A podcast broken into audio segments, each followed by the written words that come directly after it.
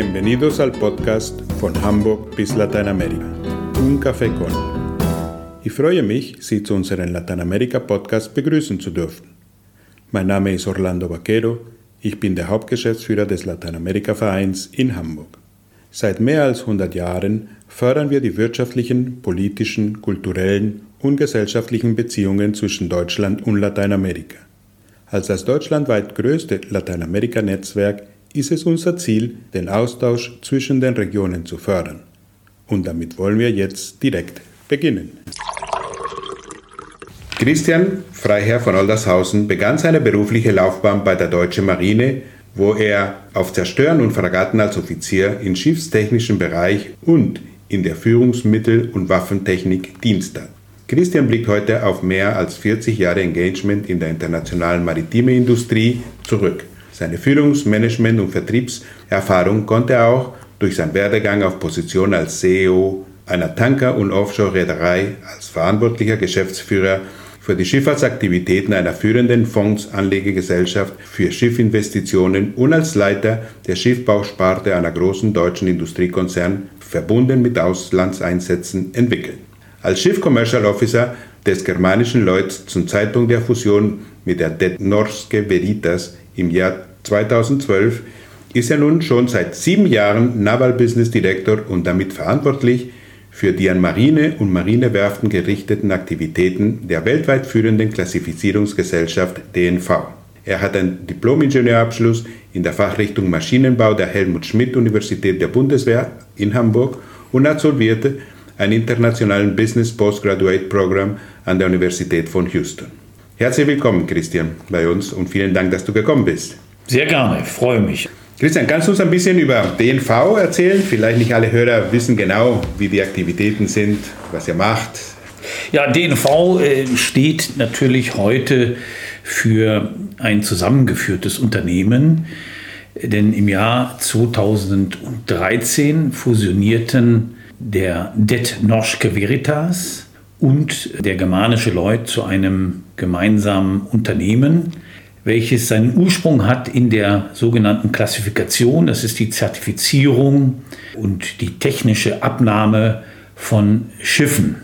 Beide Unternehmen haben in der zweiten Hälfte des 19. Jahrhunderts mit diesen Aktivitäten begonnen und es kam dann 2013 äh, zu der Fusion. Heute sind wir, der DNV, das GL vom germanischen Lloyd ist jetzt inzwischen gestrichen worden, das weltweit führende äh, Zertifizierungsunternehmen in der Schifffahrt. Und wir sind allerdings nicht nur in der Schifffahrt tätig, sondern bieten unsere Prüf-, Zertifizierungs- und technischen Beratungsdienstleistungen auch in der Energiewirtschaft an. Dort in erster Linie bei erneuerbaren Energien, also zum großen Teil sind die ganzen Windkraftwerke von uns äh, zertifiziert, aber auch im Öl- und Gasbereich, im Energiemanagement. Und wir sind äh, der weltweit führende Zertifizierer im Bereich des Business Assurance, das sind die sogenannten ISO-Zertifizierungen und helfen damit Unternehmen, die Leistung ihrer Organisation, ihrer Produkte und der Lieferketten sicherzustellen. Auch bieten wir digitale Lösungen an für das Risikomanagement und verbessern somit die Sicherheit und die Anlagenleistung für Schiffe, Pipelines, Verarbeitungsanlagen, Offshore-Strukturen, Stromnetze, Smart Cities und mehr. So viel erstmal zu DNV. Das hört sich ja sehr interessant, auch sehr viele Bereiche, sehr viele Gebiete, sehr spannend. Aber Christian, du bist hier, weil du ja eine Beziehung zu Lateinamerika auch hast, bist seit sehr langer Zeit Mitglied des Präsidiums des Lateinamerika-Vereins. Erzähl uns ein bisschen, wie ist diese Beziehung zu Lateinamerika? Ich weiß, es ist familiär und beruflich. Ja, also äh, ich glaube, der fangen wir mal mit dem familiären Aspekt an, denn der ist eigentlich der entscheidende, der mich zu äh, Lateinamerika geführt hat, denn praktisch wurde mir Lateinamerika in die Wiege gelegt. Das Ganze hat seinen Ursprung bei meinen beiden äh, Urgroßeltern väterlicherseits aus Hamburg. Mein Urgroßvater Eduard ähm, Fram ging als junger Mann Anfang des 20. Jahrhunderts äh, für ein deutsch-chilenisches Handelsunternehmen Völsch und Martin nach Chile, und zwar in den Norden Chiles, zunächst einmal nach Antofagasta und nachher nach Iquique, um dort ein Unternehmen zu leiten, welches den Salpeter dort abgebaut hat und der dann den Leisschiffen äh, nach Europa gebracht wurde. Die Flying P-Liners von Leis, Großsegler, äh, die, äh, die, für den Salpeter-Einsatz gebaut wurden und ähm, den Salpeter aus Chile holten. Salpeter wurde damals verwendet als äh, Dünger, das war noch vor der Erfindung des Kunstdüngers, aber auch als Grundlage zur Herstellung von Schwarzpulver. Mein Urgroßvater ist dann nach dem Ersten Weltkrieg in Chile verstorben. Er ist dort auch begraben. Und meine Urgroßmutter behielt äh, immer einen, ein Standbein in Chile, war aber in der Zwischenzeit mit ihrer Tochter, meiner Großmutter, zurück nach Hamburg gekehrt, während ihr Sohn in Chile blieb. Sie hatte somit ein Standbein sowohl in Europa, in Hamburg, später in der Schweiz, als auch in Chile. Ich kürze es jetzt erstmal ein bisschen ab. Nach dem Zweiten Weltkrieg, und da half es, dass meine Großmutter in Iquique im Norden Chiles geboren war und somit einen chilenischen Pass hatte, kehrte meine Großmutter mit ihren Kindern und mein Großvater folgte danach nach Chile, um dort erst einmal wieder Fuß zu fassen, denn keiner wusste ja, wie es in Europa weitergehen würde und schon gar nicht, wie es in Deutschland weitergehen würde. Und in Chile war ja immerhin ein kleiner, ein kleines Pierre terre der Urgroßmutter, das man nutzen konnte. Mein Vater ging dort zur Schule, machte sein Abitur auf der deutschen Schule in Valparaiso und ähm, blieb dann auch zum Studium dort. Er studierte Maschinenbau an der Universidad Santa Maria in Viña del Mar und blieb in Chile. Meine Großeltern kehrten wieder zurück er blieb dort und fing dann auch an zu arbeiten als junger Ingenieur im Norden Chiles in der größten Kupfermine der Welt in Chuquicamata. Er arbeitete dort als junger Ingenieur, hatte ein, sich angefreundet mit äh, Chilenen natürlich und traf dort auf meine Tante und meinen Onkel, die Besuch hatten von der Schwester meiner Tante, meine Mutter. Und äh, ja, wie das Leben so spielt, die beiden verliebten sich und waren in kürzester Zeit verlobt und dann auch verheiratet. Und so kam ich nun also zu einer chilenischen Mutter, die aus Santiago stammt. Und ähm, somit war nun also auch erneut wieder eine Verbindung zu Chile hergestellt. Das ist ja eine super Geschichte, also von den Anfängen. Man weiß, Salpeter war ja das wichtigste Exportgut damals, sowohl von Chile wie auch Peru. Und damals eben haben wir ja als bleibende Erinnerung immer hier das Chile House in Hamburg, die ja aus, aus diesem Geschäft ja entstand. Also sehr, sehr spannend. Also bist du auch ein Sohn beider Kulturen? Ja, mit Sicherheit. Denn das Ganze äh, wurde dadurch nochmal, ich sag mal, vertieft und bekräftigt, dass ich kurz nach der Geburt mit meinen Eltern sind wir nach Buenos Aires gezogen. Ich war sechs Monate alt. Ich habe noch das Flugticket mit der KLM aufbewahrt. Und mein Vater wurde für ein deutsches Unternehmen, die D-Mark AG, nach Buenos Aires geschickt. Und im Grunde genommen war dann auch ein Porteño-Spanisch meine erste Sprache. Also man berichtet, dass ich damals mit einem starken äh, argentinischen Buenos Aires-Akzent äh, Spanisch gesprochen habe. Und nach ich sag mal, einigen Jahren in Argentinien wurde mein Vater wieder versetzt. Darauf werde ich jetzt nicht eingehen. Es gab dann äh, viele Stationen, Indien, Deutschland, die Niederlande. Und dann ging es zweieinhalb Jahre vor meinem Abitur nach Venezuela. Auch da wieder Berührungspunkte mit Lateinamerika. Wir lebten in Caracas. Mein Vater wieder für die DEMAG AG baute ein Stahlwerk am Orinoco in Porto Ordaz. Und ich ging auf die Humboldt-Schule in Caracas und machte dort im deutschen Zweig mein Abitur. Dann gab es erstmal wieder eine Unterbrechung, denn ich kehrte zurück nach Deutschland und wurde erst einmal Marineoffizier. Viele Jahre später, dann in meinem beruflichen Einsatz als sag mal, junger Ingenieur bei der Ferrostahl AG, wurde ich dann in den 90er Jahren und zwar 1994 1994 nach Mexiko versetzt für ein Schiffbauprojekt, das sich dann leider nicht realisieren ließ.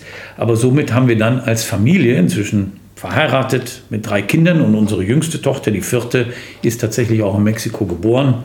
Haben wir dann ein paar Jahre in Mexiko verlebt und somit wiederum ein, eine Bindung zu Lateinamerika hergestellt. Also es gab immer wieder äh, erneut Berührungspunkte. Und das ist auch super spannend, weil dann kann man sagen, kennst du praktisch die gesamte Region, am Anfang in Chile und Argentinien, die ganzen südliche Spitze, auch Teil der Anden, dann in Venezuela, praktisch an der Karibik und viel der Karibik und dann in Mexiko.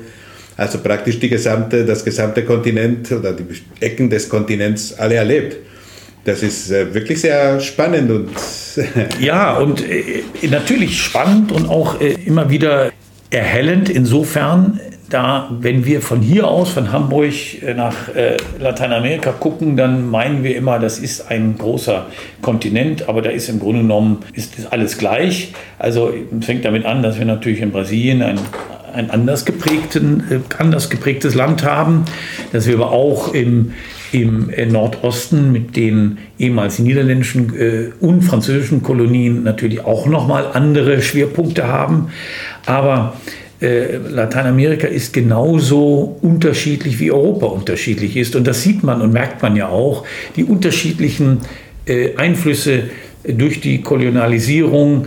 Äh, gut, Spanisch ist überwiegend das Bindeglied, aber dennoch merkt man große Unterschiede zwischen einem Land wie Buenos Aires, das ja auch starke italienische Einflüsse hat, aber auch englische Einflüsse. Dann wiederum ein Land wie Chile, das dann doch sehr stark auch von den Deutschen geprägt wurde.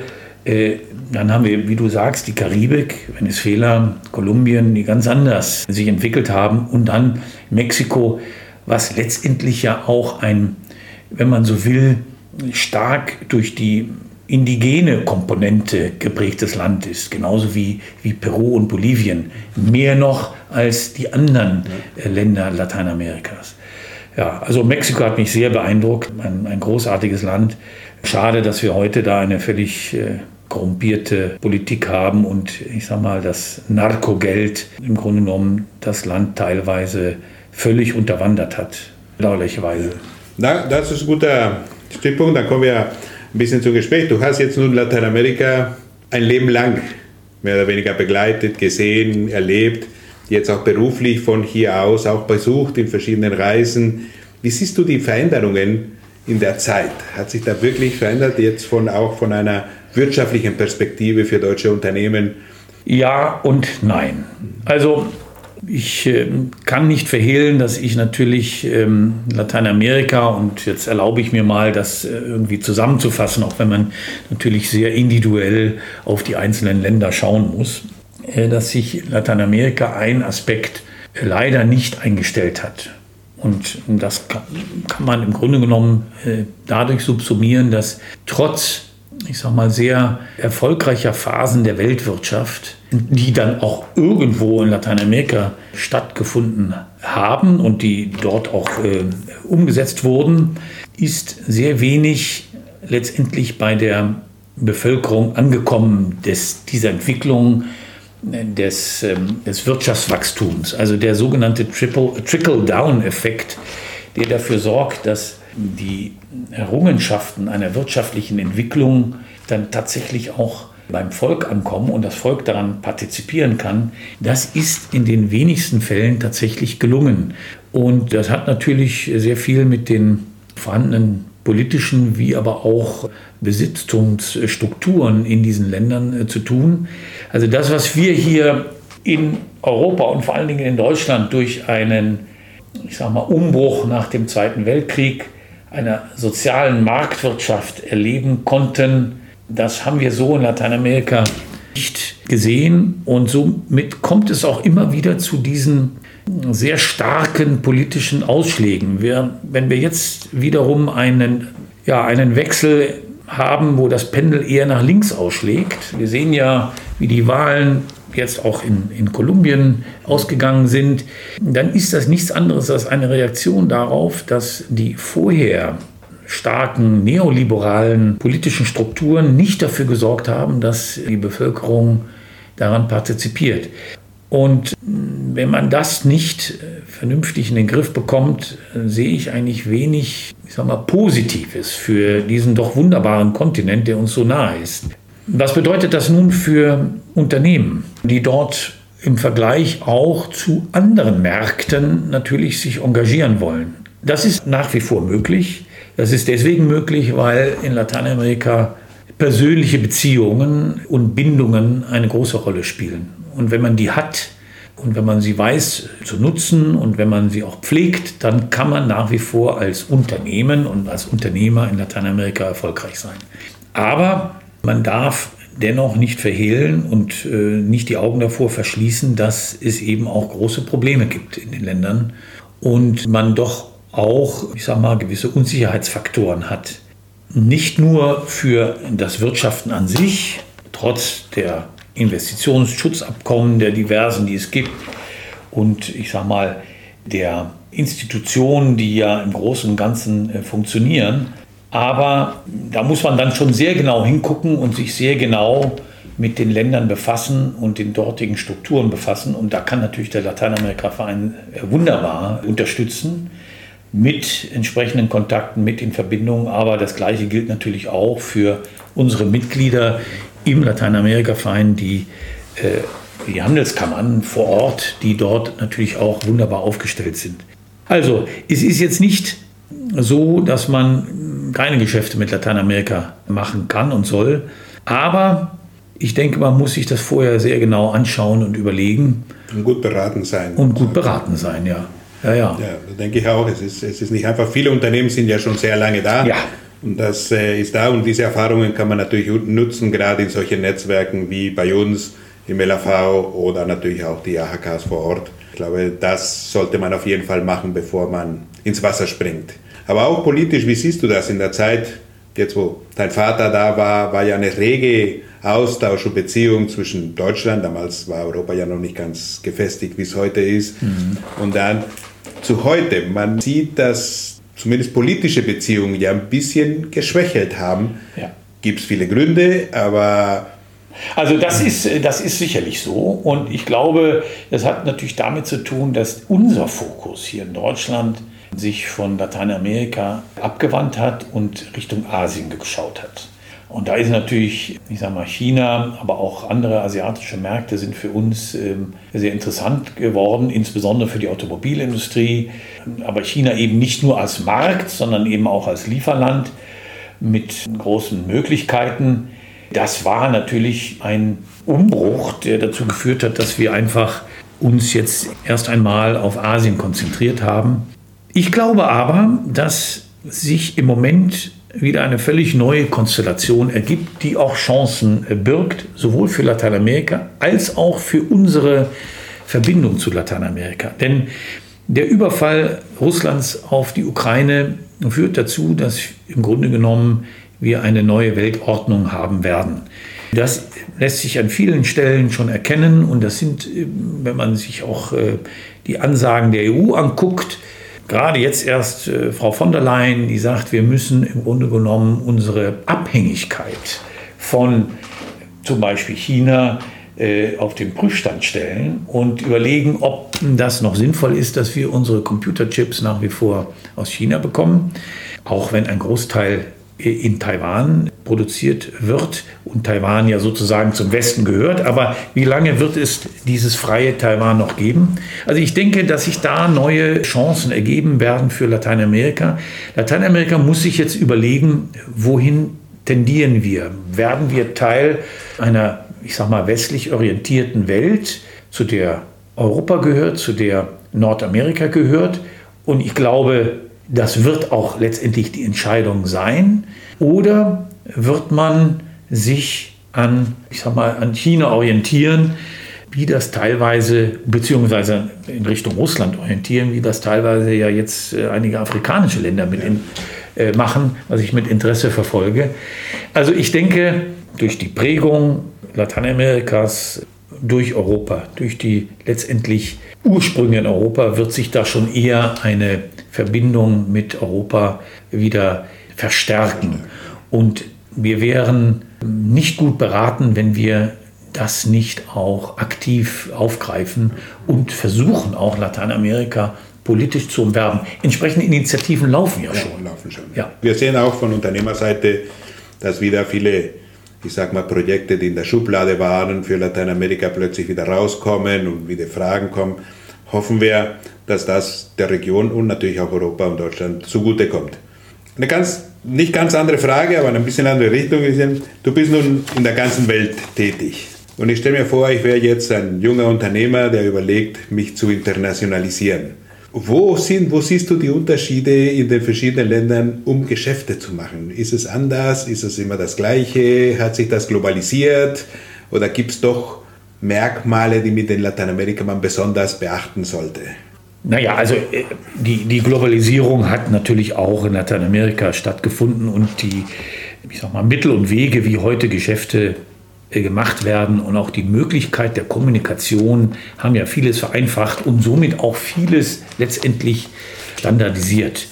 Da gibt es letztendlich deutlich weniger Unterschiede als noch vor 20, 30 Jahren. Insofern somit auch weniger Hemmschwellen, äh, würde ich sagen, äh, ich sage mal, einen Markt wie Lateinamerika zu betreten. Aber ich habe ja vorhin schon gesagt, dass es einen ganz wichtigen Aspekt gibt und der nach wie vor in Lateinamerika eine ganz große Rolle spielt. Das ist letztendlich die persönliche Beziehung, die man zu seinem Geschäftspartner aufbauen sollte. Das ist der eine Aspekt. Und der zweite Aspekt, und das unterscheidet Lateinamerika möglicherweise von, ich sag mal, einem Markt wie Asien, man sollte die Landessprache können. Man sollte Spanisch oder Portugiesisch sprechen, um wirklich mit seinem Gegenüber sprechen, verhandeln zu können. Englisch als die Weltsprache, die in Asien überhaupt kein Thema ist. Da spricht jeder Englisch, mehr oder weniger. Vielleicht ist es in Vietnam nicht ganz so äh, verbreitet, aber dort wird im Grunde genommen alles auf Englisch abgehandelt. Das kann man in Lateinamerika nicht unbedingt äh, voraussetzen. Also ich würde schon dafür plädieren, wenn man wirklich in diesen Ländern tätig sein will, sich mit der Sprache auseinanderzusetzen. Es hilft einem ungemein, wenn man dann auf Augenhöhe mit seinem Gegenüber äh, sprechen kann. Ich glaube auch, weil das Persönliche vielleicht so wichtig ist, man kriegt viel mehr Absolut. diese persönliche Beziehung, ja. wenn man in der, in der Sprache, Sprache ja. spricht. Und wir brauchen gar nicht mal so weit zu gehen. Das gleiche gilt für Spanien auch. Also Geschäfte heute in Spanien zu machen, kann man eigentlich nur ja, letztendlich gelingt einem das auch auf Englisch, aber wenn man Spanisch sprechen kann, hilft es ungemein. Portugal das Gleiche, auf Portugiesisch. Und ich komme gerade, ich bin vorgestern war ich noch in Italien, in Genua. Auch da ist es wichtig, dass man Italienisch spricht. Und natürlich kann man sich mit Englisch behelfen, aber man kommt deutlich weiter, wenn man die Landessprache spricht. Also das, das ist ein Aspekt, den man sicherlich beherzen sollte, wenn man dort tätig ist. Aber, dann komme ich wieder zurück, letztendlich sind es dann doch die persönlichen Beziehungen, die man haben muss und sollte. Und das kann man nicht über einen Videocall per Teams herstellen, das ist vielleicht für den Erstkontakt ganz gut und auch für den Zweitkontakt und Folgegespräche, aber man sollte in diese Länder reisen, man sollte sie besuchen, man sollte, ich sag mal, ein Glas Wein oder ein Pisco Sauer mit seinem Geschäftspartner oder seiner Geschäftspartnerin äh, getrunken haben, um äh, dann aufbauend auf einer persönlichen Beziehung ein Geschäft zu entwickeln. Ich weiß auch, dass du langsam schon auch überlegst, deine operative Geschäfte an deiner nächsten Generation oder nächstes Team zu geben. Was wären so die Ratschläge? Haben wir ja schon gehört, natürlich die mhm. persönlichen Kontakte, die Sprache. Aber wenn jetzt jemand neu anfängt und deine Geschäfte übernehmen wird und sowas, was wären deine Ratschläge bezüglich der Region und des Geschäfts in der Region? Ja, also, ich sag mal, wenn jetzt jemand relativ neu und jung äh, sich mit dem lateinamerikanischen Markt befasst, aber das ist letztendlich, gilt das für alle Märkte, dann sollte man sich doch intensiv mit diesen Märkten auseinandersetzen, da das politische Umfeld sich anschauen, ein wenig auch Verständnis haben für die Historie des Landes, Warum ist das Land heute so, wie es ist, wie es sich darstellt? Und das vermittelt natürlich auch ein, ein Verständnis für die Menschen dort, deren Kultur, die Geschichte des Landes, das sind so Aspekte, die zumindest mir immer geholfen haben, mich in einem Land zurechtzufinden. Und dann würde ich immer dafür plädieren, jetzt nicht anhand eines im Internet gefundenen Kontaktes äh, sich in die Länder zu begeben, sondern doch auf belastbare Kontakte zurückzugreifen, wo der LAV natürlich große Hilfe leisten kann, weil einem damit sehr viel schneller auch die Türen geöffnet werden. Nun spreche ich natürlich als fast 65-Jähriger, der soziale Netzwerke vielleicht weniger intensiv nutzt als die nachfolgenden Generationen. Aber ich glaube, so schnell es ist, dass man über die sozialen Netzwerke einen Kontakt knüpft, ich glaube doch, dass es wichtig ist, dass man auf belastbare Netzwerke zurückgreift, die erprobt sind, die, von denen man weiß, das sind vertrauenswürdige Personen. Also das würde ich immer einem, ich sag mal, Jüngeren oder einer Jüngeren äh, immer empfehlen, diesen Weg zu gehen. Das war ja etwas, was wir vor 20, 30 Jahren auch gemacht haben. Da gab es noch nicht äh, das soziale Netzwerk, äh, auf das man zurückgreifen konnte. Und dann hat man sich erkundigt, kennst du nicht jemanden? Gib mir doch mal eine Liste von Leuten, die ich, wenn ich dort bin, anrufen kann. Und so haben wir uns doch in diese Märkte begeben. Wir haben einfach ähm, Telefonlisten abtelefoniert und siehe da, es äh, zeigte sich häufig, dass das absolut belastbare und äh, gute Kontakte waren und sich häufig daraus auch Freundschaften ergeben haben, die man dann sein berufliches Leben und darüber hinaus auch nutzen konnte. Okay, okay danke Christian. Und du hast mehrmals schon erwähnt, was der Lateinamerika-Verein machen kann und bieten kann. Das tun wir auch schon seit 100 Jahren oder mehr als 100 Jahren. Erzähl mal ein bisschen über deine Zeit im Verein. Das sind ja. schon viele Jahre. Vielleicht also, hast du da was Lustiges oder was Spannendes ja, oder was dir also, hier geholfen hat. Ja, lustig, lustig war es eigentlich immer, weil ähm, wenn die Latinos sich treffen, ist es ja immer eigentlich fröhlich. Also eh weniger melancholisch, sondern fröhlich. Ja, es ist eine für mich prägende und interessante, ein interessanter Aspekt gewesen, mit dem Lateinamerika-Verein zu tun zu haben. Meine ersten Erfahrungen habe ich gemacht, als ich als äh, damals Anfang 30-Jähriger bei der Ferrostahl anfing in der Schiffbauabteilung und es plötzlich hieß, wir fahren jetzt zum Lateinamerika-Tag nach Hamburg und da gibt es dann auch ein schönes Galaessen und kommen Sie doch mal mit, äh, Oldershausen, das wird Ihnen gefallen. Und dann fuhr ich dahin und da war dann auch mein damaliger Vorstandsvorsitzender, Dr. Hans Singer, war auch der Vorstandsvorsitzende des LAVs und man fand sich sofort in einer Runde von Lateinamerika-Kennern, die sich an der Bar trafen und auch an dem Abend miteinander geplaudert haben und man fühlte sich zu Hause. Und das war irgendwie wie eine große Familie. Mehr noch als heute, denke ich, eine große Familie von Menschen, die sich kannten, die sich mochten und die einen verbindenden Faktor hatten, nämlich diese Passion und die Liebe zu Lateinamerika. Und das hat mich sehr angesprochen und somit war ich eigentlich immer dabei. Und die Ferrostahl hat ja auch eine ganze Reihe von Vorstandsvorsitzenden des LAVs äh, gestellt. Und somit war es eigentlich logisch, dass man äh, sich dort engagiert hat. Dann kam für mich ja ein, ein beruflicher Wechsel, der mich nach Hamburg führte. Und somit wurde ich dann auch angesprochen, ob ich nicht auch Präsidiumsmitglied werden wolle, was ich dann gemacht habe.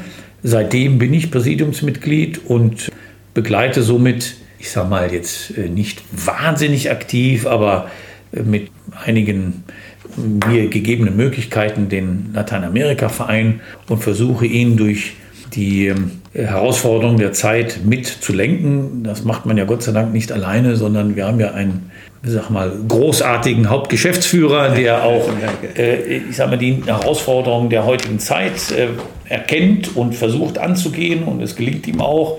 Dann gibt es natürlich auch noch den Vorstand und es gibt das Präsidium. Also da ist natürlich schon eine große Unterstützung, um, um den Lateinamerika-Verein immer wieder, ich sag mal, den neuen Gegebenheiten entsprechend anzupassen und äh, ihm auch eine Perspektive zu geben. Also das hat immer wieder Auf und Abs gegeben.